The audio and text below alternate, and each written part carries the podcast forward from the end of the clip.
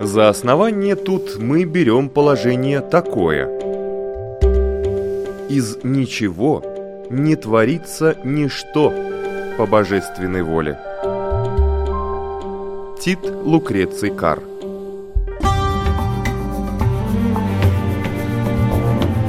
Дерзкие теории Смелые гипотезы Предположения, которые завтра могут стать аксиомами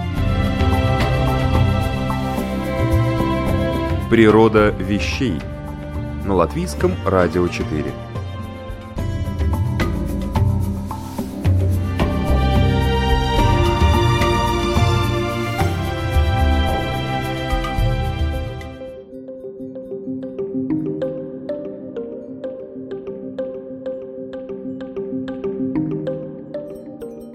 Добрый день! В эфире программа «Природа вещей» в студии Людмила Вавинска.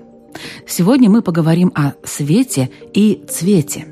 Учение о цвете зародилось еще в Древней Греции. В V веке до нашей эры Эмпидокл, философ и проповедник, высказывал мысли о существовании основных цветов, от которых производными являются все другие цвета.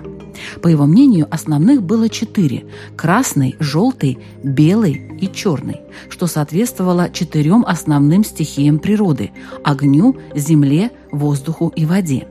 Эмпидокл считал, что зрение – это когда из глаз истекают потоки мелких частиц, которые, сталкиваясь с объектом наблюдения, вызывают зрительное ощущение, в том числе и цветовое. В настоящее время общепринятой считается трехкомпонентная теория, идеи которой были высказаны еще русским ученым Михаилом Ломоносовым.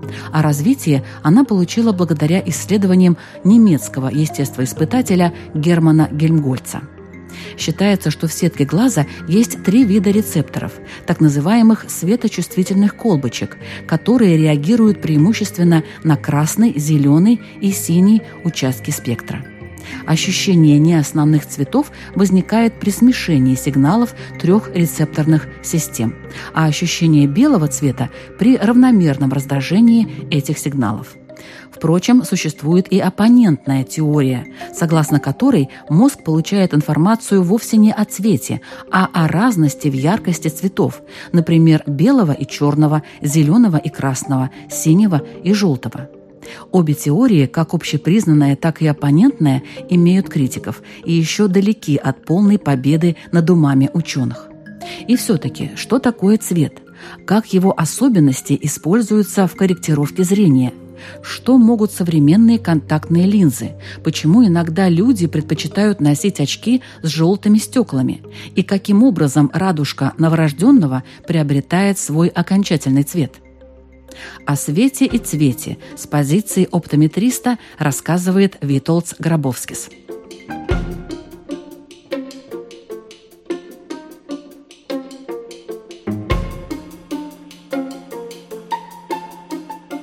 человек, человечество развивалось под э, излучением Солнца, солнечным излучением. И поэтому многие вещи как раз Солнце обеспечило этому человеку. Первое – это тип атмосфера, потому что мы не можем прожить и минуты без кислорода. После двух там начинаются уже какие-то необратимые изменения. Кислород создается в процессе фотосинтеза, то есть э, у нас есть э, органика, например, листья, там кислород создается под влиянием света. А второе связано уже больше напрямую тоже с человеком, это ритм, какой мы имеем. Если мы говорим о зрении, что видит человек, он видит именно там, где светит солнышко. Этот цвет он видит. Этот цвет создал для него условия. Света много, мелатонина в нашем теле много, мы бодрые, мы радуемся и так далее. Мелатонин – это вещество, которое как... вырабатывается организмом. Да. Под воздействием света. Да. Идет к вечеру, света меньше, мелатонина меньше, мы уже готовы ко сну. А вот у меня вопрос. Да. Есть же такие животные, которые бодрствуют в отсутствии света. Летучие мыши, например, или совы. Да, так у них так создавалась эта эволюция, да, у человека это не так. Почему я это просто рассказываю? Потому что есть проблема в наше время очень много людей страдает бессонницей, они не могут заснуть. И, значит, одна из теорий – это то, что они неправильно подготавливаются ко сну. Ну, нормально, нету света, идем спать. Ну а сейчас что мы делаем? Мы садимся к компьютеру. Телевизор ходит. есть. Э, обычно советуют, надо, возможно, читать что-то такое приятное перед сном, успокаивать нервы. Но вот то, что там есть свет, это все-таки какое-то время не позволяет. То есть вы уже не считаете до 5, а считаете до 50 примерно. Да? Так что свет влияет на нас. Ну и кроме того, я думаю, что психологически тоже. Каждый утром, когда встает, солнышко светит, он говорит, ох, как приятно, будет хороший день.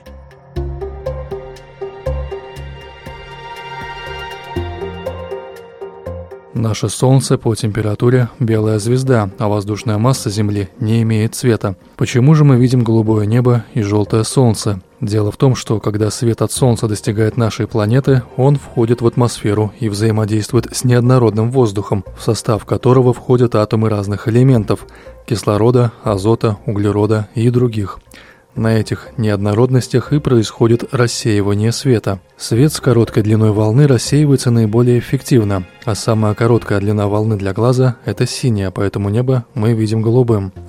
Если бы самая короткая волна света для человеческого глаза была другой, цвет неба был бы для нас иным. Исследования спектра солнечного света показывают, что интенсивнее всего Солнце излучает в зеленой части диапазона, однако атмосфера Земли гораздо лучше пропускает более длинные волны из желто-красной части спектра, а более короткие из зелено-фиолетового сегмента рассеивает. Солнце у горизонта светит на нас сквозь большую толщу воздуха и выглядит оранжево-красным. Высоко в небе оно светлеет и приобретает светло-желтый оттенок. Желтят солнце и всевозможные дымы, дымки и прочие оптические загрязнители атмосферы. Вот почему в пустыне, где небо чистое и безоблачно, солнце кажется особенно белым, то есть практически таким, каким его видно из космоса.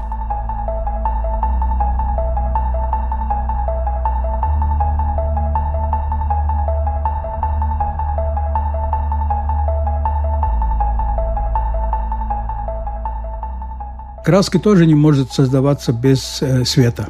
То есть мы не видим определенный цвет без света. Да.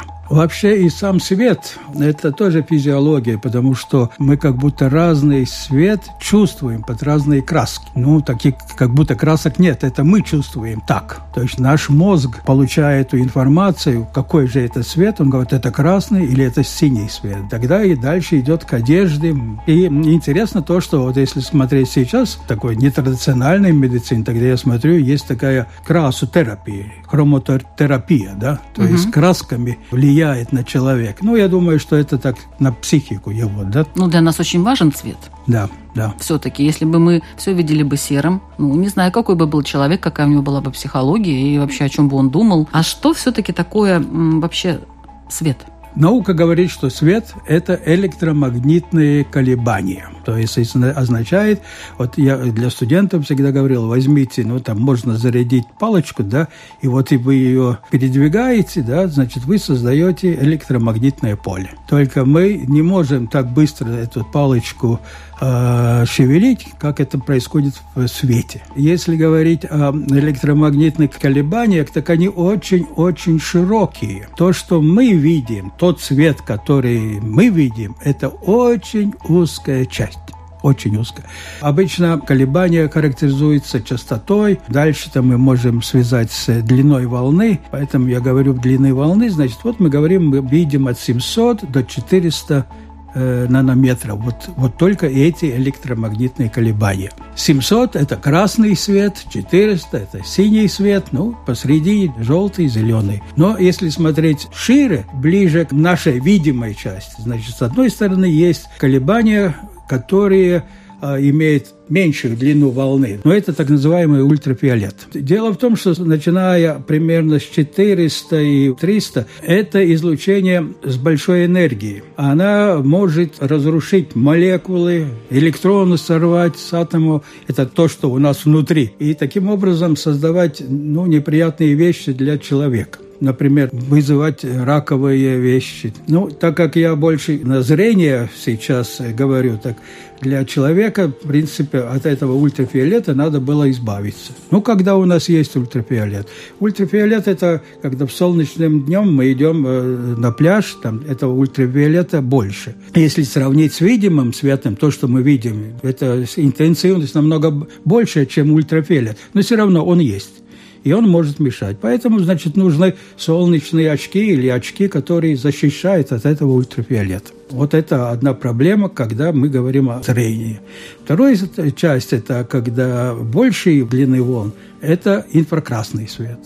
Это тепло. Вот в солнышке лежим, так тепло, вот это волны, наши молекулы шевелят – и создает тепло. Ну, а насчет инфракрасных волн это интересно. Мы говорим, они невидимые. Вы говорите, есть животные, которые видят в этом диапазоне. Ну, человек тоже может видеть, но только с аппаратурой. Вот у меня есть друг, который живет на Куторе, и он хочет э, ночью видеть, какие звери приходят в его огород. Так он э, берет фотоаппарат, фотоаппараты некоторые видят в инфракрасном, ну, а чтобы видеть, он э, находит такой источник света, который в инфракрасной области светится. Таким образом, он создает кино «Звери ночью» например. Но вот эта техника, конечно, применяется для военных. Они ночью хотят видеть, что там противник делает. Но она нехорошая, потому что противник тоже сразу замечает, что его освещает чем-то. Подождите, а он что, освещает, да, и таким ну, образом получает картинку? Да, у него есть, то есть, так как прожектор, например, да, только фильтр, который не пропускает видимую часть, но пропускает инфракрасную. И вот сейчас мы возвращаемся, как же создается Э, солнечный свет. Физика говорит, все тела, которые имеют температуру выше абсолютного нуля, а это абсолютный ноль минус 273 градуса Цельсия, они светятся. Солнце светится, вот это излучение, это 5500 градусов Цельсия, вот такой. И вот этот пик свечения именно там, где мы видим. То есть наш глаз туда настроился. А тогда военные говорят, а подожди, подожди, а человек светится? У него 37 градусов светится. Так вот они создают эту аппаратуру, которую не надо подсвечивать, и видит людей. Возможно, там у него шинель не пропускает тепло. Так нет, так он видит лицо. Лицо. Да. Вот так. И когда мы хотим искусственные источники, ну, тогда мы смотрим на лампы. Например, там наверху у вас лампа, это так называемая лампа накаливания. Да? То есть там имеется металл, который пропускаем свет, он накаливается. Мы не можем до солнца получить такую температуру но все равно мы получаем 3000, 3500, и вот с таким спектром он светит. А спектр лампы – это уже ну, тоже важная вещь, потому что когда вы, например, хотите дома какой-то свет, вот вам спрашивают в магазине, а какой вы хотите такой тепленький или такой более холодный, да, и поэтому этому свету также приписывается температура, да. Например, там 4000 это означает, что будет синий свет. 4000 градусов? это как будто это бы так светился предмет, если он был бы 4000 градусов нагрето.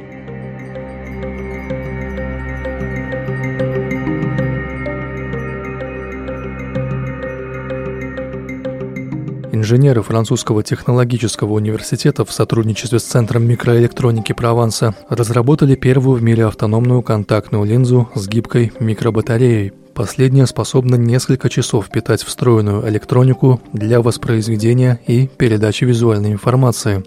В устройство можно интегрировать светодиодный дисплей, радиочастотный передатчик для беспроводной связи, а также датчики для отслеживания направления взгляда.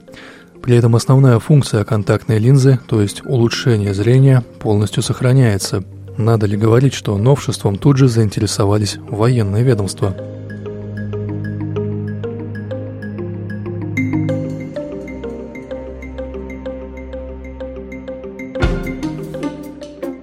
какой длины волна падает на наш глаз, нашу сетчатку, вызывает наши ощущения цвета. Общая картина, она одна, она может немножко меняться. Это мы сейчас говорим о чем? Мы говорим о восприятии, восприятии да? То есть вот каждый человек воспринимает немножко иначе. Есть такие люди ведь, которые не воспринимают какие-то окраски, да, то есть это... Дальтоники. Дальтоники, да. Но, так сказать, нормальный человек, средний человек, он примерно все вот эти длины волны воспринимает примерно одинаково. Свет имеет, значит, длину волны, и она имеет еще другие свойства. Вообще-то если мы вспомним школу, свет имеет двоякую природу. Это вот волны... Волна и частица. И частица, да. И вот теперь вопрос, а как это частица? Да? Частица, я, например, понимаю, что эти волны сделаны так, как в такой, как, скажем, в коробке. То есть вот это колебание, она ограничена пространством и временем, можно сказать. И вот такой волновой пакетик – и он передвигается. Это называем фотоном. Вообще-то, так как мы воспринимаем интенсивность, например, если слабый свет, тогда фотонов мало, там один-два прилетает, да? А если сильный свет, тогда фотонов уйма, и надо как-то их уменьшать. И еще одна э, вещь, которую мы на практике видим, это так называемая поляризация света. Если у нас электрическое поле колебается, так оно колебается в одной плоскости – когда мы видим свет, который идет со Солнца, тогда приходит один фотон с этой плоскости, один с этой плоскости, и вместе не поляризованный, потому что разные плоскости приходят. Но когда этот свет отражается, например, от воды, тогда отражается только преимущество одна плоскость. Она нас ослепляет, да? То есть от воды отражающийся свет ослепляет нас. Я не хочу этого, я хочу видеть, что в воде. Тогда я беру поляризованные линзы, ставлю их и вот этот цвет убираю. И это очень популярно для рыбаков, употреблять так называемые поляризованные солнечные очки. Это, значит, очки, которые уже, когда вы на них смотрите, они уже темные, Почему? Потому что они одну часть цвета просто не пропускают. Это можно сделать в стекле? Раньше это когда-то делали в стекле, потому что были стеклянные линзы. Сейчас все делает пластики. И идея такая, что цвет взаимодействует с молекулами но он взаимодействует по-разному. Если, ну, вы понимаете, молекулы может быть не точка, они длинные могут быть, да? Если молекулы вот так распространены, горизонтально, да, да, тогда, значит, та часть света, которая колеблется горизонтально, в этом, горизонтально, она поглощается угу. и пропускает только вот это, которое идет вертикально. То есть вот это эффект поляризационный. Таким образом строится молекула вот в этой самой... Да, их выстраивает в этой... В этой линзе? В линзе, да, в этой поверхности, да. Угу. И таким образом работает вот этот поляризационный эффект.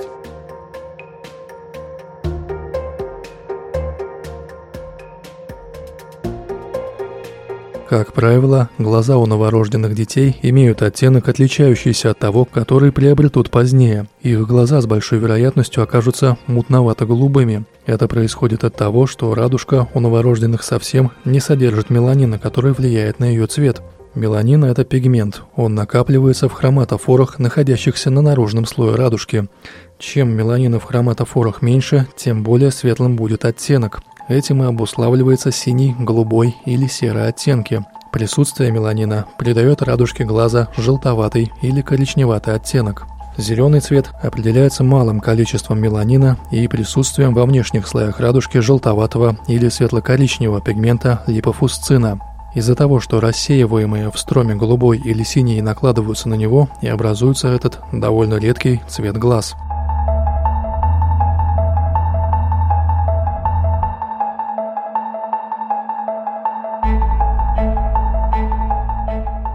Фотокромный эффект тоже делает на линзах, но это тот, который красится. То есть вот линза у вас, например, вот моя тоже линза, э, она имеет фотокромные свойства. Когда я выхожу на солнце, она становится темной. Вот каким образом, интересно, это происходит?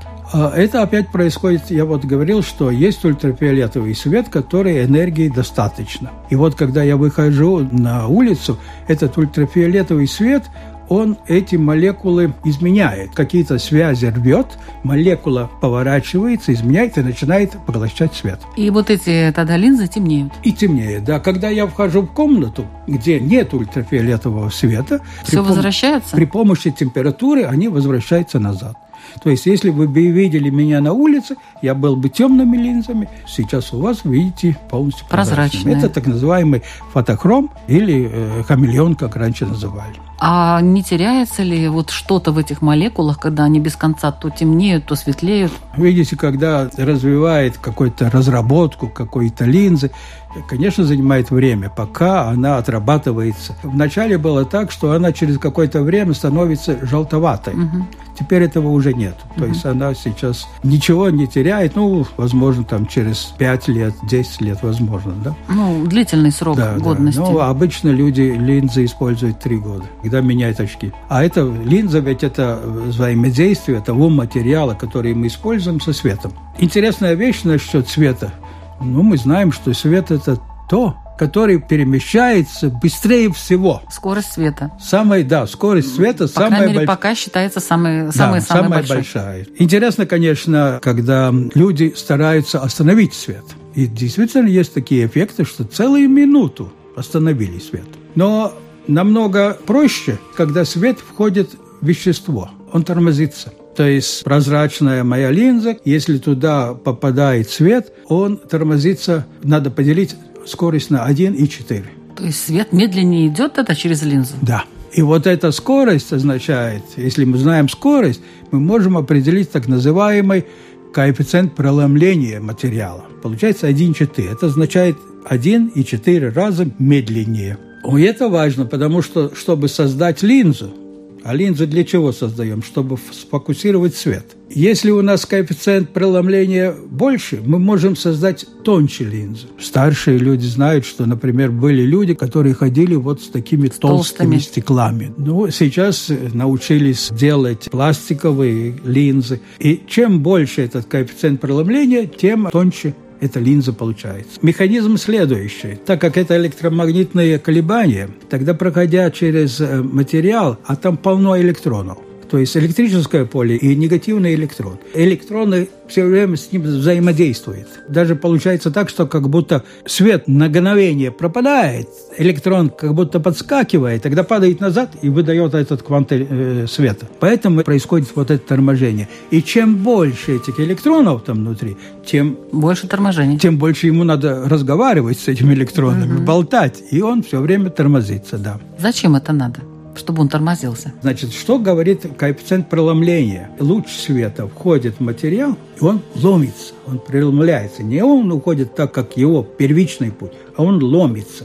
И чем больше он ломится, тем я могу сделать сильнее линзу. Таким образом, значит, вот этот коэффициент преломления, который сам уже по названию говорит коэффициент преломления света. Чем больше он, тем больше будем. Либо это будет, э, допустим, увеличение да, какого-то объекта, либо уменьшение. Это уже потом. То есть мы создаем линзу, и мы можем создать линзу, которая, скажем, изменяет этот путь чуть-чуть. То есть вот мы будем держать примерно так далеко от предмета и увеличить. А мы говорим, а мы хотим больше увеличить, да? То есть мы тогда сильнее... Преломляем. Сильнее линзу делаем, ближе она намного больше увеличивает, да?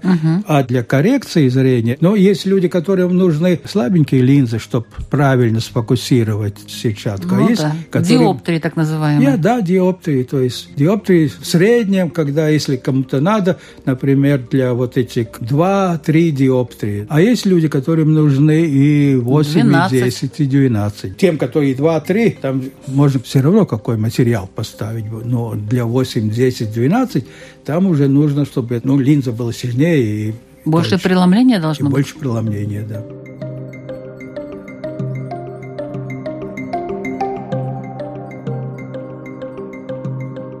Известно, что одежда хирургов уже давно либо зеленая, либо синяя.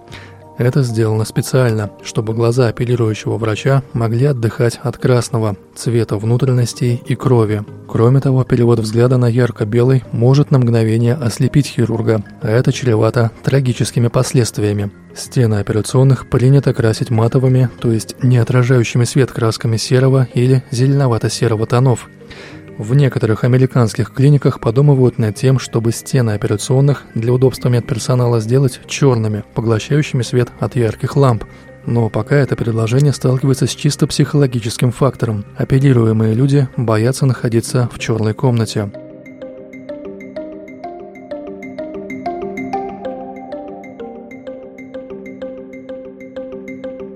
Мы знаем, есть разные материалы. Есть, например, мы берем э, металл мы не видим ничего, там не можем ничего пропустить, да, потому что там много свободных электронов, и свет сразу там начинает с ними взаимодействовать и уже на поверхности отражается. И тогда у нас есть материалы, как вот полупроводниковые.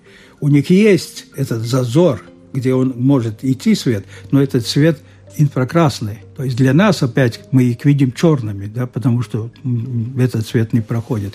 И вот есть только такие материалы, которые называют, там, например, диэлектриками, стекло и так далее, где есть полностью заполненные зоны, потому что в материалах всегда говорят о зонах, и следующая зона полностью пустая. Да. Таким образом, э, когда свет входит, там ничто не поглощается. То есть материал, он может или абсорбировать свет. Иногда нам нужно, если он абсорбирует, он, например, там нагревается, да, нам очень часто надо, чтобы он отражал свет. А для людей, вот для очков, это, наверное, все-таки надо, чтобы он пропускал? Что он пропускал? И всю видимую часть. Всю видимую часть. Если какую-то часть он не пропускает, стекло становится цветной. То есть, если мы не пропускаем э, красное, да, она становится более синяя. Если не пропускаем синюю, становится э, более красная более или красная, или, например, желтая. Угу. Да?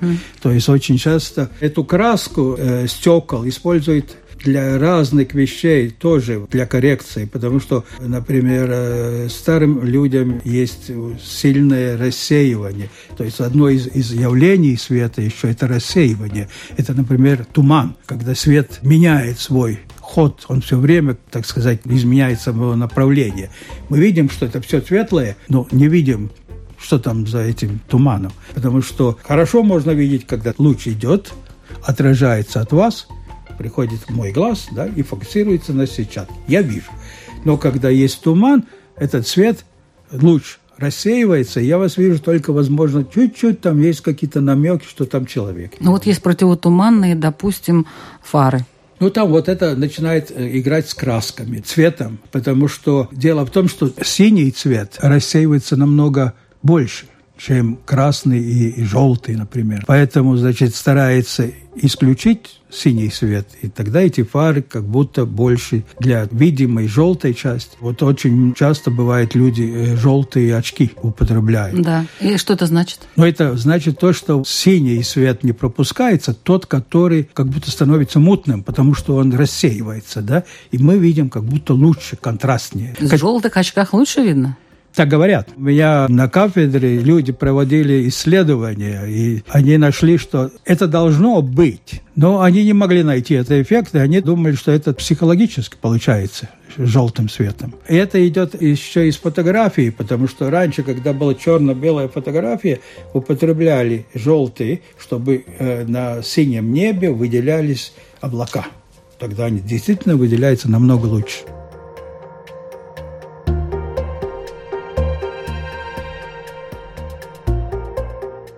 Большое значение, которое имеет цвет для человека, заметили и психологи. Самым популярным и доступным в интернете сейчас является тест Люшера. Испытуемым предлагается расположить 8 цветов в разных комбинациях, по предпочтению, от самого приятного до самого отвергаемого. Между тем, создатель теста, швейцарский психолог Макс Люшер, считает, что восьмицветовой вариант совершенно неверен, так как в нем не учтены многие нюансы, на которые подсознательно реагирует человек. В оригинальном тесте присутствует 81 оттенок и 7 форм. Они были выбраны благодаря многолетним исследованиям Люшера из четырех с половиной тысяч возможных вариантов. Кроме того, авторы категорически против компьютерной версии, которая, по его мнению, искажает цвета.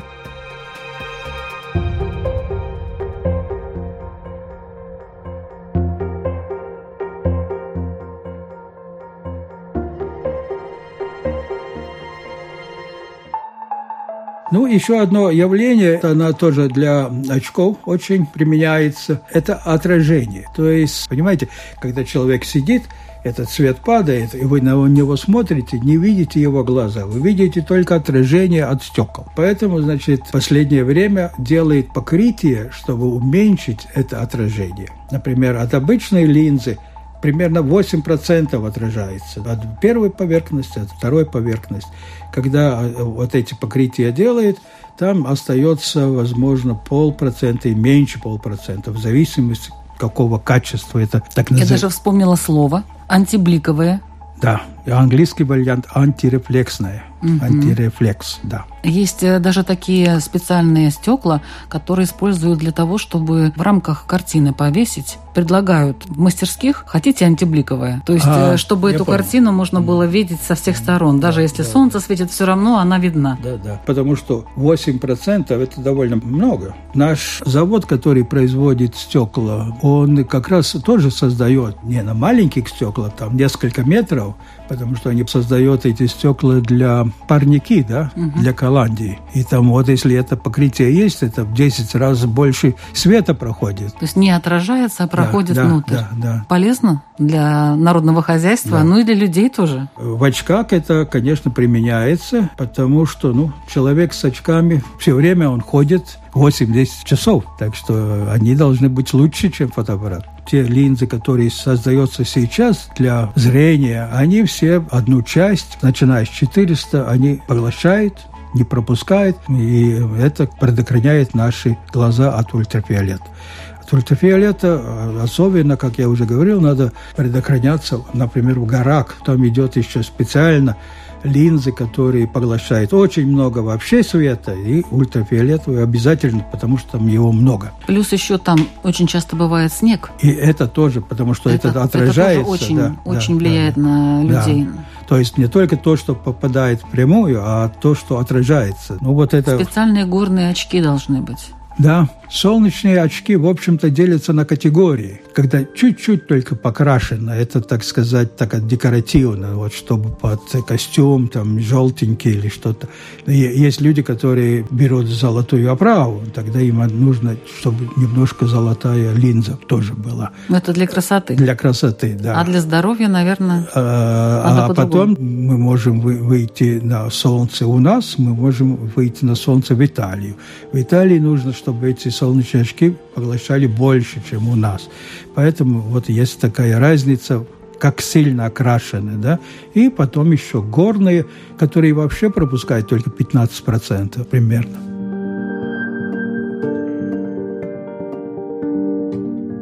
Название нашумевшего фильма «50 оттенков серого» с точки зрения науки не совсем верно.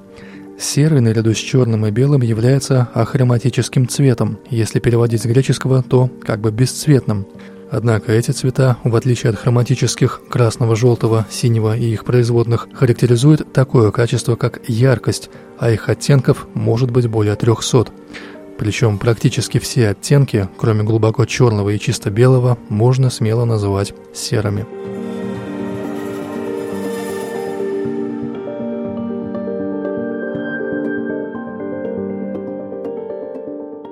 Надо сказать, что тем, которым нужны очки, они не больны, потому что исправить это медикаментами и так далее почти невозможно. Это все связано с тем, как глаз рос. Даже есть такая интересная вещь. Говорят, что когда глаз развивается, и он не видит, он старается расти больше, чтобы увидеть.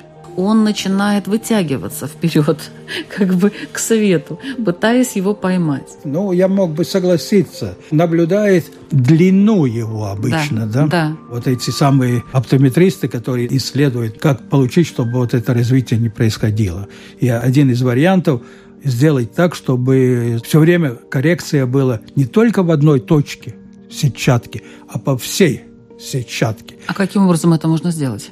Оптикой, разными вариантами оптики. Это может быть очки, но очки это хуже, потому что они свободно ходят. Контактные линзы специальные. Когда мы приходим к оптометристу или к врачу, Проверка зрения, как вы знаете, следующая. Как вы можете видеть? Обычно должно быть 5 метров, потому что это считается зрение для дальности. Когда все ближе, тогда у вас включается еще дополнительная линза. Значит, глаз устроен. Вот одна оптика, это такая... Глазное яблоко? Глазное яблоко, да. А вторая оптика, когда вы смотрите вблизи, есть линза, как фотоаппарат. Она угу. работает. И она делает вот эту четкость. И это уже следующая проблема для старых людей, когда эта линза перестает работать. Проблема старости. Да, и оно решается сейчас вот или с бифокальными очками, или с так называемыми прогрессивными очками. А это прогрессивные очки можно было сделать только в наше время, когда сильно развивается компьютерная техника – и когда вы можете в одной линзе сделать 10 линз, 5 все равно сколько там. Э, но это потому, что это каждая точка рассчитывается, глубина ее фрезируется. В Латвийском университете мы создали эту программу в 1991-1992 году. Сейчас уже примерно 1500 оптометристов занимается этим. Они в основном работают э, в оптических магазинах, выписывают очки, контактные линзы, консультируют, как лучше э, видеть. Тогда, когда мы ее создавали, такая школа была в Англии и в Америке. И вот в конце концов, значит, оптометристы со следующего года становятся врачебным персоналом, то есть функциональные специалисты, которые внесены в закон этот, и у них есть определенные обязанности. И... То есть будет у нас, допустим, глазной врач, да, да. и оптометрист. Да, они будут работать отдельно. Например, врач, его главная идея, главная задача его лечить. Оптометрист учится 5 лет, и он делает лучше вот эти коррекции, чем врач, потому что у него другое образование, угу. у него есть много физики, математики, он определяет и так далее. И еще вот эта медицина.